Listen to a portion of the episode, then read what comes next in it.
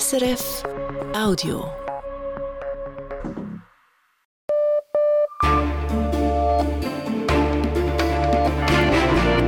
Radio SRF, Echo der Zeit mit Christina Scheidecker. Das sind unsere Themen am 5. Februar. Die NATO führt seit heute die größten Manöver seit Jahrzehnten durch. Ein klares Signal Richtung Moskau, sagt Generalsekretär Stoltenberg. Remove any room for miscalculation or misunderstanding uh, in uh, Moscow about our readiness to protect uh, every inch of NATO territory. Dann, in Chile wüten verheerende Waldbrände. Über 100 Personen sind dabei bereits ums Leben gekommen. Wir sagen, was das für den Präsidenten Gabriel Boric bedeutet. Am CERN in Genf reifen Pläne für einen neuen Teilchenbeschleuniger. Ein Riesenprojekt. Wir fragen, warum braucht es das aus Sicht der Forschenden? Und rund 50 Wölfe wurden in den letzten beiden Monaten in der Schweiz erlegt. Wir wollen wissen, welche Bilanz Wolfsschützerinnen und Gegner ziehen nach der Abschussaktion.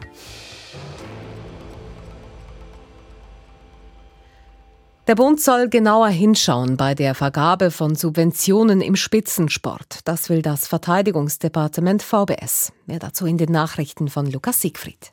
Konkret soll das Bundesamt für Sport mehr Einsicht erhalten, wie Swiss Olympic über die Zuteilung von Geldern entscheidet. Das ist eine von drei Empfehlungen im Nachgang der sogenannten Macklingen-Protokolle. Vor gut drei Jahren hatten Medien Fälle von Mobbing und Misshandlungen im Nationalen Sportzentrum in Macklingen publik gemacht. Betroffen waren hauptsächlich junge Athletinnen in der rhythmischen Gymnastik und im Kunstturnen. Die Genferin Lisa Mazzone kandidiert als einzige für das Präsidium der Grünen Schweiz. Das teilt die Partei mit. Gestern lief die Frist ab, um sich für die Nachfolge von Balthasar Glättli zu bewerben. Glättli gab im vergangenen November bekannt, sich nicht zur Wiederwahl zu stellen. Die Grünen wählen ihr neues Präsidium Anfang April.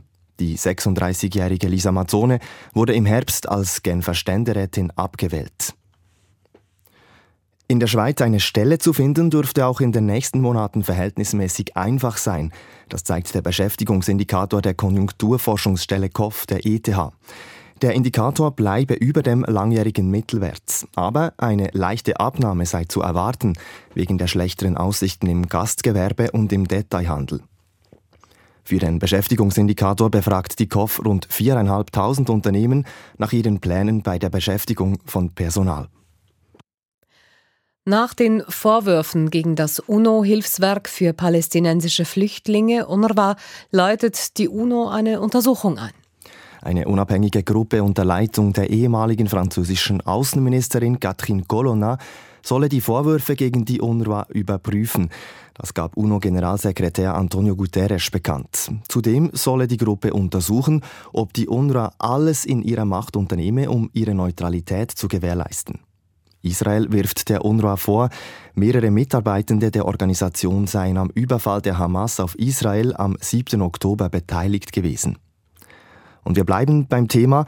Während einige westliche Länder ihre Zahlungen an die UNRWA vorübergehend eingestellt haben, geht Spanien einen anderen Weg. Die spanische Regierung sagt, sie wolle das UNO-Hilfswerk für palästinensische Flüchtlinge mit einer Sonderzahlung unterstützen in Höhe von dreieinhalb Millionen Euro. Damit wolle man sicherstellen, dass diese, Zitat, unverzichtbare Organisation ihre Aktivitäten kurzfristig aufrechterhalten könne, so der spanische Außenminister. Fehlt in Deutschland wetterbedingt Strom aus Solar- und Windkraft, dann liefern derzeit zum Teil Kohlekraftwerke die nötige Energie. Das soll sich ändern. Die deutsche Regierung hat sich auf eine Strategie geeinigt, um die Kohlekraftwerke zu ersetzen. In einem ersten Schritt sollen neue Gaskraftwerke entstehen, um Stromlücken zu füllen. Zu einem späteren Zeitpunkt sollen die Kraftwerke dann auf klimafreundlicheren Wasserstoff umgestellt werden. Der britische Premierminister Rishi Sunak ist nach Nordirland gereist und hat dort die neue Regierungschefin Michelle O'Neill getroffen. Mit O'Neill steht erstmals eine Politikerin der katholisch-republikanischen Partei Sinn Féin an der Spitze Nordirlands. Die Partei setzt sich für eine Abspaltung Nordirlands vom Vereinigten Königreich ein und für eine Vereinigung mit der Republik Irlands. Sunak rief beim Treffen in Belfast die neue nordirische Regierung dazu auf, sich um die Tagespolitik zu kümmern, statt um Fragen über eine irische Wiedervereinigung. Eine Änderung der Verfassung habe derzeit keine Priorität. Zu den Börsendaten von 18.05 Uhr geliefert von SIX. Der Swiss Market Index schließt bei 11.274 Punkten plus 0,3 Prozent. Der Dow Jones Index in New York fällt um 0,9 Prozent. Der Euro wird zu 93 Rappen 51 gehandelt und der Dollar zu 87 Rappen 11.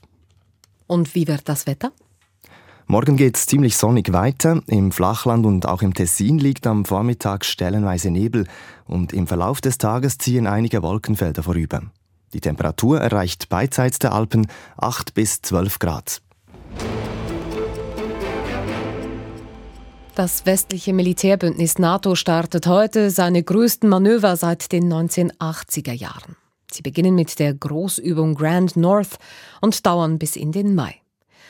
Die Übungen sind eine Reaktion auf die Realität des Ukraine-Kriegs. Und auch wenn niemand von einer Rückkehr des Kalten Kriegs sprechen mag, geübt werden soll genau das, was man nach dem Fall der Berliner Mauer verlernt hat, nämlich Europa gegen einen Angriff Moskaus zu verteidigen. Fredrik Steiger berichtet. Die NATO sei geeint und wieder stärker als seit langem. Diese Botschaft verbreitet Generalsekretär Jens Stoltenberg in hoher Kadenz. Beweisen sollen das die nun beginnenden NATO-Manöver Steadfast Defender, auf Deutsch standhafter Verteidiger. We also see the start of exercise Steadfast Defender.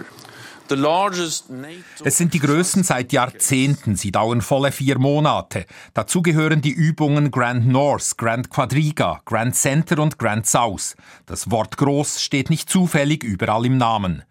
Mit Verteidigungsplänen besann sich das Bündnis auf seinem Gipfel in Vilnius 2023 zurück auf den alten Auftrag, nämlich Europa gegen einen russischen Angriff zu verteidigen. Nun sollen die Manöver zeigen, dass das im Ernstfall funktionieren würde. Es geht also nicht zuletzt um Abschreckung. Oder wie es Stoltenberg formuliert, es dürfe im Kreml keinerlei Zweifel geben, dass die NATO eine Attacke entschlossen und geschlossen parieren würde remove any room for miscalculation or misunderstanding in uh, Moscow about our readiness to. Doch genau solche Zweifel gibt es. Um sie zu zerstreuen, tat die NATO zwar in den vergangenen Jahren einiges. Sie positionierte Kampfgruppen in Osteuropa, sie schaffte eine schnelle Eingreiftruppe. Viele NATO-Staaten rüsten wieder auf. Laut dem NATO-Oberbefehlshaber, US-General Christopher Cavoli, besitze man erstmals seit drei Jahrzehnten wieder eine klare Strategie und konkrete Verteidigungspläne. For the first time in 30 years, we have the strategy die konkrete Umsetzung soll jetzt im Großmanöver mit 90.000 Soldatinnen und Soldaten geübt werden, sagt der niederländische Admiral Rob Bauer, der Chef des NATO-Militärkomitees. Allies are now actively working to maximize the executability of these new defense plans. Tatsächlich schätzen viele Beobachter das Bündnis momentan als nicht hundertprozentig kriegstüchtig ein. Bedingt abwehrbereit, heißt es etwa. Militärisch mangelt es an Truppen und Waffen, besonders schwächelt die Massenproduktion von Munition, politisch fehlt es an Wehrbereitschaft. Während Russland bewiesen hat, skrupellos und unter Inkaufnahme hoher Verluste Krieg zu führen, dürfte das in den wenigsten NATO-Staaten der Fall sein. Noch ist das Problem nicht akut, denn der ukrainische Verteidigungskampf bindet die militärischen Ressourcen Moskaus. Doch was passiert, sollten die ukrainischen Streitkräfte einbrechen? Vermutlich gerieten dann rasch das Baltikum, Polen, Moldawien, Rumänien oder Bulgarien ins Visier Russlands. Der ukrainische Präsident Volodymyr Zelensky erinnert die Europäer regelmäßig daran, dass die Ukraine derzeit für ganz Europa kämpft. Denn die russischen Ambitionen beschränken sich keineswegs auf die Ukraine. You all know that Moscow's ambitions have never been limited to Ukraine and we all want this auch für US-Verteidigungsminister Lloyd Austin fordert Russland die gesamte NATO heraus. Ukraine matters because Russian aggression clearly challenges our NATO allies. Präsident Wladimir Putin spricht längst von einem Krieg gegen den Westen insgesamt. Die Bedrohung Europas durch ein immer aggressiveres Russland wächst rasch. Die Fähigkeit des Westens hingegen, Moskau abzuschrecken vor Angriffen oder, wenn sie dennoch stattfinden, sie rasch zu vereiteln, wird skeptisch beurteilt. Inzwischen auch ganz oben in den Regierungskanzleien, vor allem im Osten Europas. Auch Deutschlands Verteidigungsminister Boris Pistorius lehnt sich neuerdings weit aus dem Fenster. Es geht weniger darum, sich konkret auf einen Angriff vorzubereiten oder einzurichten, aber damit rechnen muss man, sagte Pistorius im ZDF. Die äh, Militärexperten gehen von einem Zeitraum von mehreren Jahren aus, die es braucht, bis Russland überhaupt wieder in der Lage wäre. Das ist eine Schätzung. Und diese Zeit müssen wir, die nächsten drei bis fünf Jahre, müssen wir intensiv nutzen, um uns zu wappnen. Der militärische Dammbruch könnte in der Ukraine stattfinden, der politische in Washington, mit einer Wiederwahl von Donald Trump. Dann könnten die USA nicht nur die Unterstützung für die Ukraine einstellen, sondern gleich auch jene für die NATO, also für Europa. Innerhalb der Allianz ist das ein Horrorszenario, allerdings kein unrealistisches. Zumal alle wissen, was jedoch niemand sagt, ohne die USA wäre die NATO am Ende.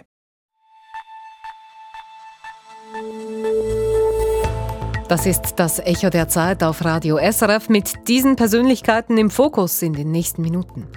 Gabriel Boric, der Präsident von Chile, für den die schweren Brände im Land auch politisch zur großen Herausforderung werden. François Bayrou, Frankreichs ehemaliger Justizminister, der angeklagt war wegen der Veruntreuung öffentlicher Gelder und jetzt von einem Gericht freigesprochen wurde. Jan Busse, ein profilierter Nahostkenner, der im Gespräch erklärt, warum westliche Staaten immer wieder auf eine Zwei-Staaten-Lösung pochen, trotz geringer Erfolgsaussichten. Und Viola Amherd, die Schweizer Verteidigungsministerin, an der die Krisen und Skandale des Militärs scheinbar spurlos abperlen. Bisher zumindest.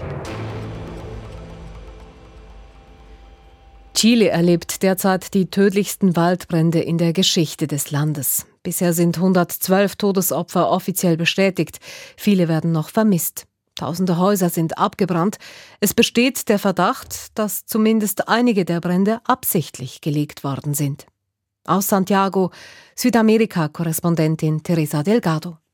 Seit Tagen kämpfen Feuerwehrkräfte gegen die schweren Brände in der Region rund um die chilenische Hafenstadt Valparaíso und den benachbarten Ferienbadeort Viña del Mar. Es gilt der Ausnahmezustand. Das ist die größte Tragödie in Chile seit dem schweren Erdbeben von 2010, erklärte Chiles linksprogressiver Präsident Gabriel Boric. Bei dem Erdbeben mit der Stärke 8,8 starben damals 500 Menschen. Auch die Zahl der Todesopfer der Waldbrände liegt bereits im dreistelligen Bereich. Aufgrund der Umstände müssen wir davon ausgehen, dass die Opferzahl noch steigen wird. Noch immer werden Tausende vermisst.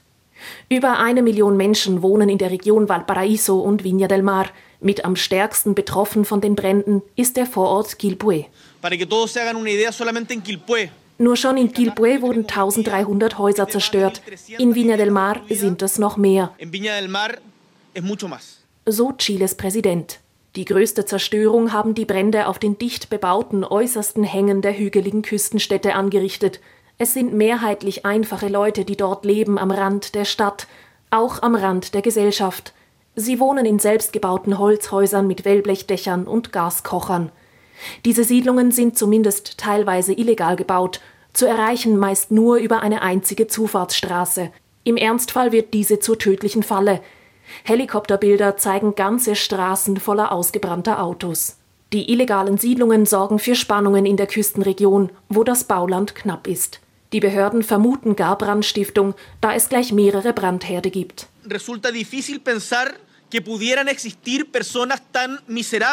Es fällt schwer zu glauben, dass es solch elende Leute gibt, die fähig sind, so viel Tod und Leid anzurichten. Aber wenn es sie gibt, werden wir sie finden. Und sie werden sich der Gesellschaft und der vollen Härte des Gesetzes stellen müssen. Jetzt, im Sommer auf der Südhalbkugel, brennt es fast immer in Chile. Doch die klimatischen Verhältnisse sind dieses Jahr besonders schwierig. Das Feuer breitet sich schnell aus. Wir haben hohe Temperaturen, starke Winde und kaum Feuchtigkeit. Der trockene Boden brennt wie Zunder, verstärkt durch den Klimawandel. Seit Jahren erlebt Zentralchile eine extreme Dürre. Dieses Jahr sorgt ein ausgeprägteres El Niño-Wetterphänomen für noch mehr Trockenheit. Für Chiles erst 37-jährigen Präsidenten Gabriel Boric kommt die Brandtragödie mitten in seiner Amtszeit politisch ungelegen, denn er kämpft bereits mit einer Sicherheitskrise. Obschon Chile im lateinamerikanischen Vergleich zu den Ländern mit der tiefsten Mordrate zählt, verzeichnet das Land seit sechs Jahren auch eine der stärksten Zunahmen bei Überfällen und Morden. Plus 40 Prozent. Hintergrund sind vermehrte Aktivitäten von Drogenkartellen. Die chilenische Bevölkerung fühlt sich laut Umfragen so unsicher wie seit zehn Jahren nicht mehr. Präsident Gabriel Boric will die Polizei in Städten wie Santiago, Valparaiso und Antofagasta nun durch das Militär verstärken lassen. Das stößt bei Borics bisheriger linken und kommunistischen Wählerbasis zwar nicht auf Gegenliebe, könnte seinem Wahlbündnis aber neue Stimmen einbringen in der Mitte der Gesellschaft, rechtzeitig für die Regional- und Gouverneurswahlen im Oktober. Die sogenannte Scheinbeschäftigungsaffäre hatte in Frankreich hohe Wellen geschlagen. Unter anderem musste sich der ehemalige Justizminister François Bayrou vor Gericht verantworten. Dies, weil EU-Abgeordnete seiner Partei Mitarbeitende mit EU-Geldern bezahlt haben sollen, obwohl diese in Tat und Wahrheit für die Partei tätig gewesen seien. Nun hat das Strafgericht von Paris eine Reihe ehemaliger EU-Abgeordneter verurteilt, nicht aber Bayrou. Es sei zwar wahrscheinlich, dass dieser von den Scheinbeschäftigungen gewusst habe, nach dem Grundsatz im Zweifel für den Angeklagten wurde der Macron-Vertraute aber freigesprochen. Ein Urteil, das Folgen haben könnte. Daniel Voll berichtet. Das Urteil bringt François Bayrou auf die Hauptbühne der französischen Politik zurück. Plötzlich gilt der Präsident der Zentrumspartei Modem wieder als möglicher Kandidat für ein Regierungsamt. François Bayrou gehört seit Jahrzehnten sozusagen zum Inventar der französischen Politik. Bereits Mitte der 1990er Jahre war er Erziehungsminister. Nach der Jahrtausendwende fiel Bayrou allerdings in Ungnade, weil er seine kleine Zentrumspartei mit christdemokratischen Wurzeln nicht in eine neue große Rechtspartei unter Präsident Jacques Chirac einbringen wollte. Bayrous Comeback brachte der Aufstieg Emmanuel Macrons. Dessen Versprechen, linke und rechte Politik zu kombinieren, traf sich mit Bayrous Anspruch auf die politische Mitte. Er wurde mit seiner Partei Modem zum wichtigen Wahlhelfer Macrons. Dieser ernannte Bayrou dafür zum Justizminister und betraute ihn mit der Aufgabe, neue ethische Standards für die Politik zu entwickeln. Das Gesetz für eine moralische Erneuerung der Politik verlangte zum Beispiel, dass Mitglieder der Regierung zurücktreten sollten, sobald gegen sie Ermittlungen eingeleitet würden. Das Gesetz war noch nicht vom Parlament behandelt, als die Justiz begann, gegen François Bayrou wegen Veruntreuung von Geldern des Europäischen Parlaments zu ermitteln. Bayrou zog die Konsequenzen und trat zurück. Hinter den Kulissen aber blieb François Bayrou als Präsident der Regierungspartei Modem ein einflussreicher Strippenzieher mit direktem Zugang zum Präsidenten. Das Urteil im Prozess gegen François Bayrou wurde darum mit Spannung erwartet. Erstens sind ähnliche Verfahren wegen Veruntreuung von Geldern des Europäischen Parlaments auch gegen das Rassemblement National und dessen Chefin Marine Le Pen hängig sowie gegen die Linksaußenpartei von Jean-Luc Mélenchon. Und zweitens hätte ein Schuldspruch gegen Bayrou auch dem Ansehen von Präsident Macron geschadet. Diese Sorge ist Emmanuel Macron vorerst los, falls die Staatsanwaltschaft gegen den Freispruch nicht in Berufung geht. Dafür muss sich der Präsident nun andere Sorgen machen. François Bayrou und seine Zentrumspartei Modem kritisieren Macrons politische Wende nach rechts immer deutlicher. Der bisherige Koalitionspartner Macrons wird so zum Kritiker und Konkurrenten. Thema jetzt eine Zwei-Staaten-Lösung im Nahen Osten. UNO-Generalsekretär Antonio Guterres fordert sie, US-Präsident Joe Biden, EU-Chefdiplomat Josep Borrell und viele weitere, gerade im Westen. Ein unabhängiger palästinensischer Staat neben Israel, zwei Länder zwischen dem Mittelmeer und dem Jordan. Doch Israels Premier Benjamin Netanyahu winkt ab. Unter seiner Führung werde es das nicht geben und auch auf palästinensischer Seite ist eine Zwei-Staaten-Lösung zumindest umstritten. Der Politologe Jan Busse forscht an der Bundeswehr-Universität München zum Nahen Osten. Ich habe von ihm wissen wollen, wenn die Erfolgsaussichten so gering sind, warum kommen die westlichen Staaten doch immer wieder mit der Forderung nach einer Zwei-Staaten-Regelung? Zunächst mal würde ich sagen, dass sicherlich die Erfolgsaussichten auch maßgeblich davon abhängen, wie stark sich die westlichen Staaten einmischen, um die Kalküle der beteiligten Akteure vor Ort zu verändern. Das heißt, wenn Druck ausgeübt wird und sich eingemischt wird, kann sich da einiges bewegen. Grundsätzlich denke ich, ist es so, dass die westlichen Staaten zu der Erkenntnis gelangt sind, dass eine Zwei-Staaten-Regelung zu einer nachhaltigen Konfliktregelung beitragen kann. Und deswegen gibt es dieses Bekenntnis schon seit vielen Jahrzehnten. Und das ist sicherlich auch daraus abzuleiten, dass die westlichen Staaten auch eine Mitverantwortung sehen für die Situation, wie wir sie im Nahen Osten vorfinden, sowohl was die letzten Jahrzehnte angeht, als auch was den Ursprung des Konflikts unter britischer Mandatsherrschaft vor rund 100 Jahren angeht. Was heißt denn Zwei-Staaten-Lösung eigentlich ganz genau? Was ist genau damit gemeint? Mit der Zwei-Staaten-Lösung ist letzten Endes gemeint, dass der israelisch-palästinensische Konflikt durch die Schaffung zweier souveräner Staaten geregelt werden soll.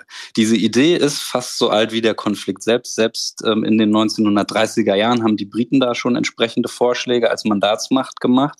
Entscheidend ist natürlich, wie das Ganze ausgestaltet wird. Also es gibt ein paar Hauptstreitpunkte, beispielsweise Grenzen, Siedlung, Status von Jerusalem und auch die Frage nach einem Rückkehrrecht palästinensischer Flüchtlinge. Und da gibt es ein gewisses Spektrum. Bei den Grenzen ist es wichtig, dass immer wieder auch von der internationalen Gemeinschaft betont wurde, dass die sich an den Grenzen von 1967 orientieren sollen. Also bevor Israel die, das Westjordanland, den Gazastreifen und Ostjerusalem besetzt hat. Das ist sowas wie Völkergewohnheitsrecht geworden. Bei den Siedlungen ist es wichtig, dass zumindest Teile der Siedlungen oder große Teile evakuiert werden, weil eben die Präsenz der Siedler im Westjordanland den Alltag der Palästinenser massiv erschwert. Dann wollen beide Seiten eben auch Jerusalem als Hauptstadt für sich beanspruchen beanspruchen. Und die Palästinenser wollen eben in Ostjerusalem die Hauptstadt etablieren. Ostjerusalem gilt völkerrechtlich als von Israel besetzt. Darum wird gestritten. Und dann gibt es inzwischen sechs Millionen ähm, palästinensische Flüchtlinge, die von den Vereinten Nationen als solche anerkannt werden. Und die fordern zumindest eine gerechte Regelung dieser Flüchtlingsfrage. Und darüber hinaus steht natürlich noch die Frage, können die Palästinenser tatsächlich souverän dann über ihr Gebiet herrschen? Und inwieweit müssen israelische Sicherheitsinteressen bei diesem ganzen ganzen Unterfangen berücksichtigt werden. Da sind also sehr viele Fragen damit verbunden. Das heißt, auch wenn jetzt westliche Politikerinnen und Politiker dieses Schlagwort immer wieder propagieren in der Diskussion, wenn es um den Krieg im Nahen Osten geht, dann ist das einfach ein praktisches Schlagwort und vielleicht gar nicht viel mehr. Ich denke, die Zwei-Staaten-Regelung ist deutlich mehr als nur ein Schlagwort. Es ist zwar so, dass es letzten Endes in den letzten Jahren wenig Bewegung gegeben hat, aber diese Regelung ist tatsächlich schon sehr, sehr detailliert ausgearbeitet worden von Fachleuten, von Praktikern, von Politikern. Man könnte sagen, für jede dieser Streitfragen gibt es eigentlich hunderte Seiten lange Lösungsvorschläge in der Schublade. Das heißt, aus meiner Sicht, das Kernproblem ist, dass wir eigentlich auf beiden Seiten politische Führungen haben, die entweder nicht willens sind, oder nicht in der Lage, die erforderlichen Kompromisse zu machen. Und da kommt für mich eben die internationale Staatengemeinschaft ins Spiel, die sich da stärker einmischen sollte, um das Kalkül dieser Akteure zu verändern. Wenn wir über die Perspektiven einer solchen Zwei-Staaten-Regelung sprechen, was hat da der aktuelle Krieg im Gazastreifen verändert? Wird es vielleicht sogar einfacher, eine solche Lösung zu finden, weil jetzt wieder vermehrt Druck von außen kommt? Also die Zustimmung für eine Zwei-Staaten-Regelung war schon vor dem aktuellen Krieg und dem Attentat von 7. Oktober auf einem historischen Tiefstand. Auf beiden Seiten unter jüdischen Israelis und ähm, bei den Palästinensern lag die Zustimmung nur noch bei unter 50 Prozent.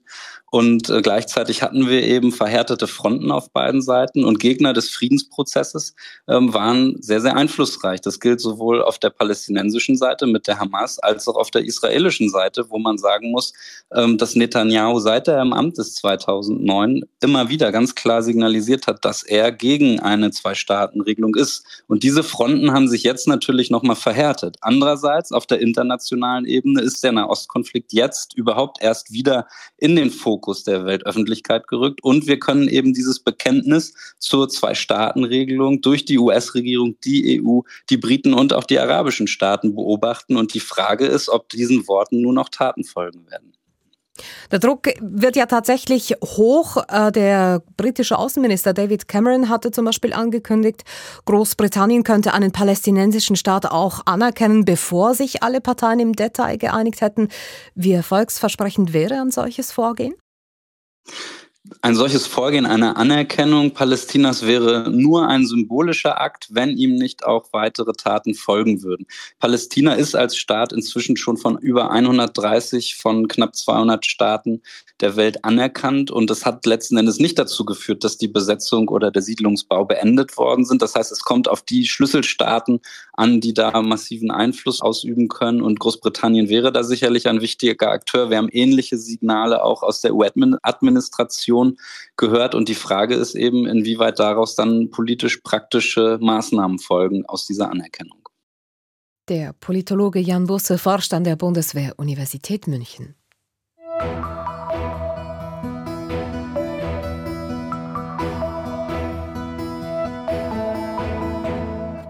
Der Schweizer Armee fehlt kurzfristig viel Geld. 1,4 Milliarden Franken sind es, wie Recherchen von Radio SRF letzte Woche gezeigt haben.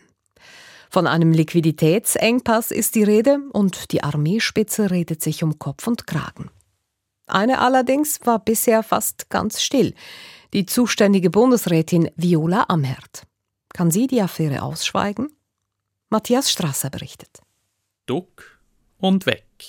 In diesem Fall nach Estland.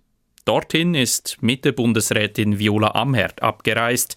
Sie besichtigt unter anderem ein internationales Cyberabwehrzentrum. Dann geht die Reise weiter nach Norwegen. In der Schweiz fehlt ihrer Armee derweil viel Geld. Liquiditätsengpass, wie die Armee sagt. Von Viola Amherd gibt es bislang ein einziges mündliches Statement dazu. Im Moment gibt es nicht mehr darüber zu sagen, außer dass es keine Lücke gibt. Das war alles. Am letzten Donnerstag gab die Bundesrätin der Sicherheitspolitischen Kommission des Ständerats Auskunft hinter verschlossenen Türen. Danach verschwand sie wieder. Armeechef Thomas Süßli erklärte derweil die komplizierte Finanzplanung. Die Armee hatte damit gerechnet, dass ihr Budget schneller ansteigt. Duck und weg. Das scheint bei Viola Amherd Strategie zu sein. Unangenehme Geschichten sitzt sie erfolgreich aus. Das sagt auch Mark Balsiger. Er ist unter anderem auf Krisenkommunikation spezialisiert und berät Politiker. Und Balsiger sagt, dieser oft zitierte Teflon-Effekt, wenn der zu Spielen kommt, das hat es auch schon früher gegeben. Denken wir an Bundesrätin Doris Leuthard oder an Alain Berset. Da gab es auch zwischendurch Kritik, aber die prallte dann sehr schnell ab und die Geschichte war schnell wieder ad acta gelegt. Und dasselbe können wir jetzt auch schon seit ein paar Jahren bei Viola Amherd beobachten. Dabei gäbe es spannende Fragen an die Verteidigungsministerin. Armeechef Süßli etwa erklärt, er könne den Zustand der Armee, das fehlende Geld, nicht länger verantworten. Die NZZ am Sonntag berichtete unter Berufung auf interne Protokolle der parlamentarischen Kommissionen, Amherd habe dort erklärt, sie sei damit einverstanden, dass das Armeebudget langsamer wachse als ursprünglich geplant. Was also sagt die Verteidigungsministerin heute, jetzt wo die Konsequenzen sichtbar werden? Zu verantworten oder doch nicht? Anfrage beim Verteidigungsdepartement. Dort heißt es, eine Stellungnahme sei wegen der Auslandreise aktuell nicht möglich. Die Nachrichtenagentur Kisten Estia zitiert Amherd in Estland erstmals mit einer inhaltlichen Stellungnahme. Die Armee werde sämtliche Rechnungen auch in den kommenden Jahren begleichen können, innerhalb des Zahlungsrahmens. Die aktuelle Situation sei, Zitat, alles andere als exotisch. Im Übrigen habe der Gesamtbundesrat jederzeit die nötigen Informationen gehabt. Dass die Verteidigungsministerin in Deckung geht, es hat System bei Viola Amherd. Die Besetzung eines Spitzenpostens in ihrem Departement Ende letztes Jahr, der Panzerverkauf durch die RUAG, bei dem es zu Unstimmigkeiten kam, die Kriterien für die Evaluation des neuen Kampfjets. Wenn es heikel wird, reduziert Amherd ihre Präsenz konsequent. Angesichts des Milliardenlochs bei der Armee gehe das aber nicht mehr, sagt SP-Sicherheitspolitikerin Priska Seiler-Graf. Also ich würde mir jetzt schon sehr wünschen, dass man Viola Amherd jetzt besser spüren würde. Heißt es von der politischen Konkurrenz. Mitte-Nationalrat Reto Nause entgegnet, das Parlament trage die Hauptverantwortung für das fehlende Geld. Mit dem Entscheid, das Armeebudget nicht bis 2030, sondern erst bis 2035 auf 1% des Bruttoinlandprodukts anwachsen zu lassen. Vor diesem Hintergrund kann ich nachvollziehen, dass äh, Viola Amherd nicht gerade in die Öffentlichkeit gerannt ist und gesagt hat, da stockt die Armeeausgaben wieder auf. Das äh, leuchtet mir eigentlich ein. Duck und weg. Erklärbar, weil Amherd nicht die Hauptverantwortung trage. Dennoch gibt es angesichts des großen Fehlbetrags von 1,4 Milliarden Franken auch in der eigenen Partei Stimmen, die hinter vorgehaltener Hand sagen, Amherd dürfe sich nicht mehr hinter ihrer Armee verstecken. Matthias Strasser. Sie hören das Echo der Zeit. Weiter geht's mit gewaltigen Plänen beim CERN in Genf für einen neuen Teilchenbeschleuniger und mit einer ersten Bilanz nach der Wolfsjagd. Wallis und Graubünden hätten gerne mehr Tiere schießen lassen. Es ist ein gewaltiges Projekt. Das CERN in Genf will einen neuen Teilchenbeschleuniger bauen, deutlich größer als jener, der bereits im Einsatz ist. 90 Kilometer Umfang soll die neue Maschine haben, in einer Tiefe von 200 Metern unter Frankreich und der Schweiz. Und sie soll Antworten liefern auf einige der wichtigsten Fragen der Physik. Die Kosten dafür sind happig. 15 Milliarden Franken sind für das Projekt veranschlagt. Heute haben die Verantwortlichen in Genf eine Zwischenbilanz präsentiert. Frage jetzt an Wissenschaftsredaktor Daniel Theiss. Wo steht denn dieses Projekt aktuell? Ja, es ist seit längerem in Diskussion, zumindest die Möglichkeit, seit rund zehn Jahren. In der Zwischenbilanz heute wurden ein paar wenige Angaben etwas konkretisiert, zum Beispiel die Länge von 91 Kilometern des Teilchenbeschleunigers und die sehr grobe Kostenschätzung von 15 Milliarden Franken für den Bau. Klar wurde auch, dass bis jetzt keine unüberwindbaren Hindernisse aufgetaucht sind. Wirklich konkret wurden die Verantwortlichen aber nicht und verwiesen auf die noch laufende Machbarkeitsstudie, die nächstes Jahr erscheinen soll. Warum braucht es denn aus Sicht des CERN überhaupt einen noch größeren Teilchenbeschleuniger? Der neue soll ebenfalls wie der jetzige ein sogenannter Collider sein, also ein Beschleuniger, der Zusammenstöße von Teilchen macht. Die anvisierte große neue Anlage soll die Teilchen mit siebenmal mehr Energie aufeinander prallen lassen können als heute und davon erhofft man sich neue Möglichkeiten. Und welche Erkenntnisse erhoffen sich die Forschenden von diesen neuen Möglichkeiten? Ja, eine Physikerin, die jetzt am CERN forschte, sagte mir heute, dass es ein Vorstoß ins Unbekannte sei, was da eben bei einer so deutlich höheren Energie passiere bei den Kollisionen sei nicht klar, aber die Hoffnung ist, dass da neue Teilchen entstehen, die man schon länger sucht. Das könnte Erkenntnisse über den Aufbau des Universums liefern und eventuell Fragen beantworten nach der dunklen Materie und der dunklen Energie. Aber eine Garantie gibt es natürlich nicht. Äh, die Frau heute, sie verglich es mit ein, einem Segeln in unbekannte Gewässer. Ein Vorstoß ins Unbekannte, der allerdings sehr viel kostet. Die Investitionen, die für das Projekt nötig sind, belaufen sich auf 15 Milliarden Franken. Das haben die Verantwortlichen heute so beziffert. Wie will das CERN das finanzieren? Ja, kurz gesagt, Sie wissen es noch gar nicht. Die Sache sei noch nicht weit genug, um die Finanzierung im Detail zu regeln.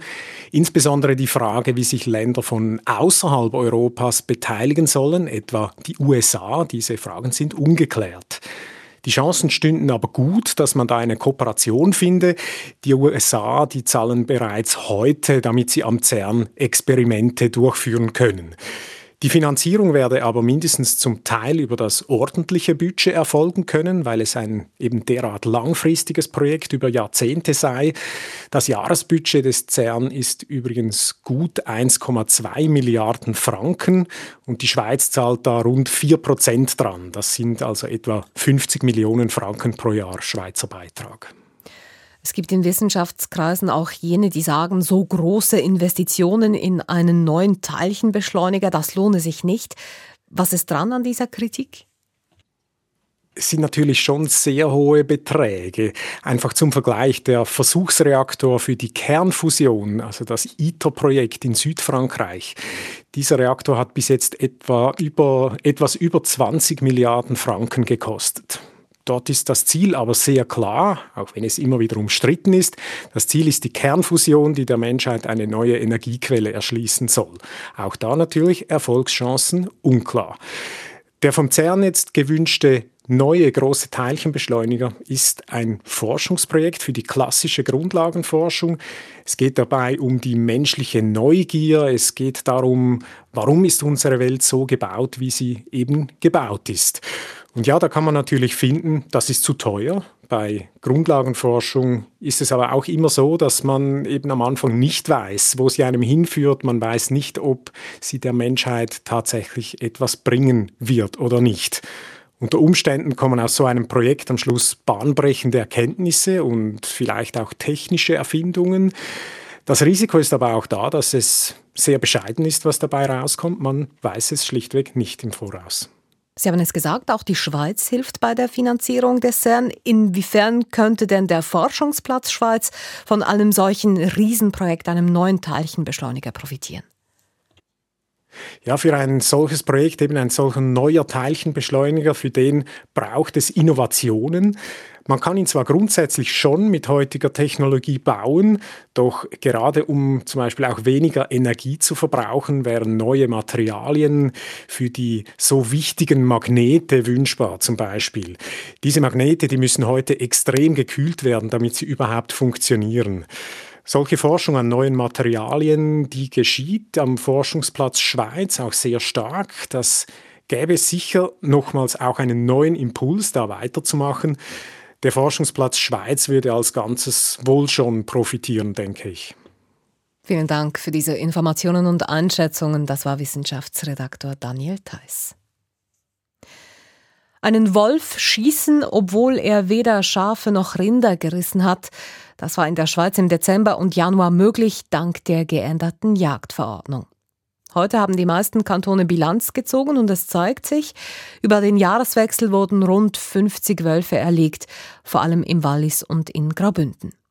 Dabei hatte der Bund etwa doppelt so viele Abschüsse bewilligt.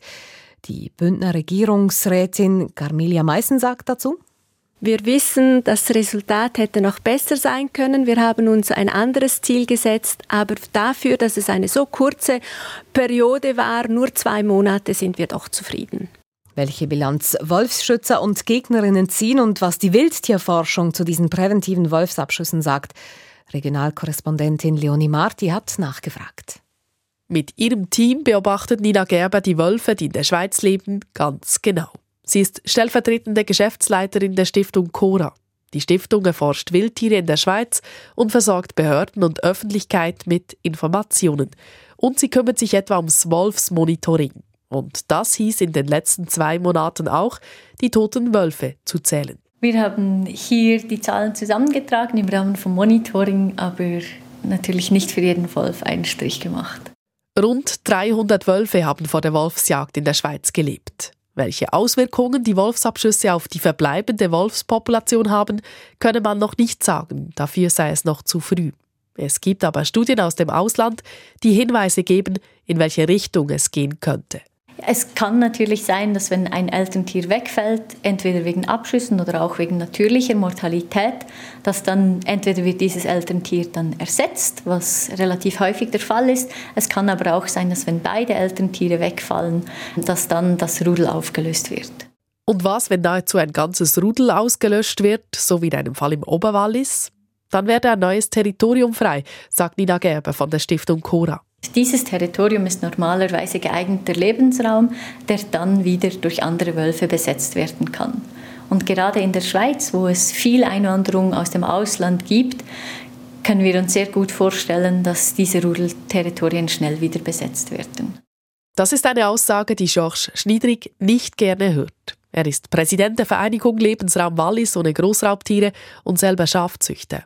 Wirklich entspannter ist er nach dieser Wolfsjagd nicht. Wir sind nicht entspannter, aber wir wissen, dass das Jagdgesetz den richtigen Hebel jetzt äh, für uns bedeutet. Es war ja Neuland, diese Regulation. Wir wissen aber, dass auch in diesem Sommer es wieder schwierig wird, weil die Population ist ständig am Wachsen, diese Wolfspopulation. Deshalb braucht es auch in der nächsten Jagdsaison dringend wieder präventive Wolfsabschüsse. David Gerke von der Gruppe Wolf Schweiz ist nicht grundsätzlich gegen solche präventiven Wolfsabschüsse. Die Gruppe hat aber die Naturschutzorganisationen unterstützt, die kurz nach Start der Wolfsjagd beim Bundesverwaltungsgericht Beschwerde eingereicht haben gegen diese Praxis. Das Gericht hat noch nicht entschieden, aber eine aufschiebende Wirkung gewährt. Sprich, der Abschuss von gewissen Rudeln wurde verboten. Tatsächlich sei die Wolfsjagd in einigen Kantonen chaotisch verlaufen, sagt David Gerke von der Gruppe Wolf Schweiz. Besonders stoßend ist, dass in einzelnen Kantonen erwachsene Wölfe aus Rudeln herausgeschossen wurden, ohne dass man zuvor alle Jungwölfe geschossen hat. Das heißt, es sind Anfänger, die lernen das noch.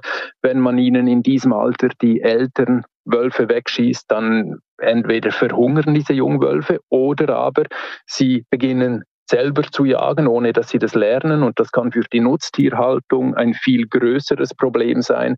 Umso wichtiger sei es, dass Herdenschutzmaßnahmen auch in diesem Albsommer nicht vernachlässigt würden. Was die präventive Wolfsjagd letztlich gebracht hat, wird Nina Gerber mit ihrem Team von der Stiftung Cora in den nächsten Monaten im Detail untersuchen. Das Wichtigste für die wissenschaftliche Begleitung ist jetzt, dass wir sicherstellen, dass alles richtig dokumentiert wird und dass die Daten richtig gesammelt werden. Das heißt, einerseits sind das die Auswirkungen auf die Nutztierrisse, andererseits sind es die Auswirkungen auf die Rudeldynamiken und die Populationsdynamik vom Wolf und dann auch auf die soziale Akzeptanz. Also wie sich die Einstellung des Menschen gegenüber dem Wolf verändert hat, vor und nach den präventiven Abschüssen. Erkenntnisse aus diesen Forschungen werden eine zentrale Rolle spielen in der Diskussion, ob es auch in Zukunft wieder eine präventive Wolfsjagd in der Schweiz geben wird. Der Beitrag von Leonie Marti, der Schlusspunkt im heutigen Echo der Zeit. Redaktionsschluss ist um 18.41 Uhr. Verantwortlich für die Sendung Zita Affentranger, für die Nachrichten Manuel Risi, am Mikrofon Christina Scheidecker. Das war ein Podcast von SRF.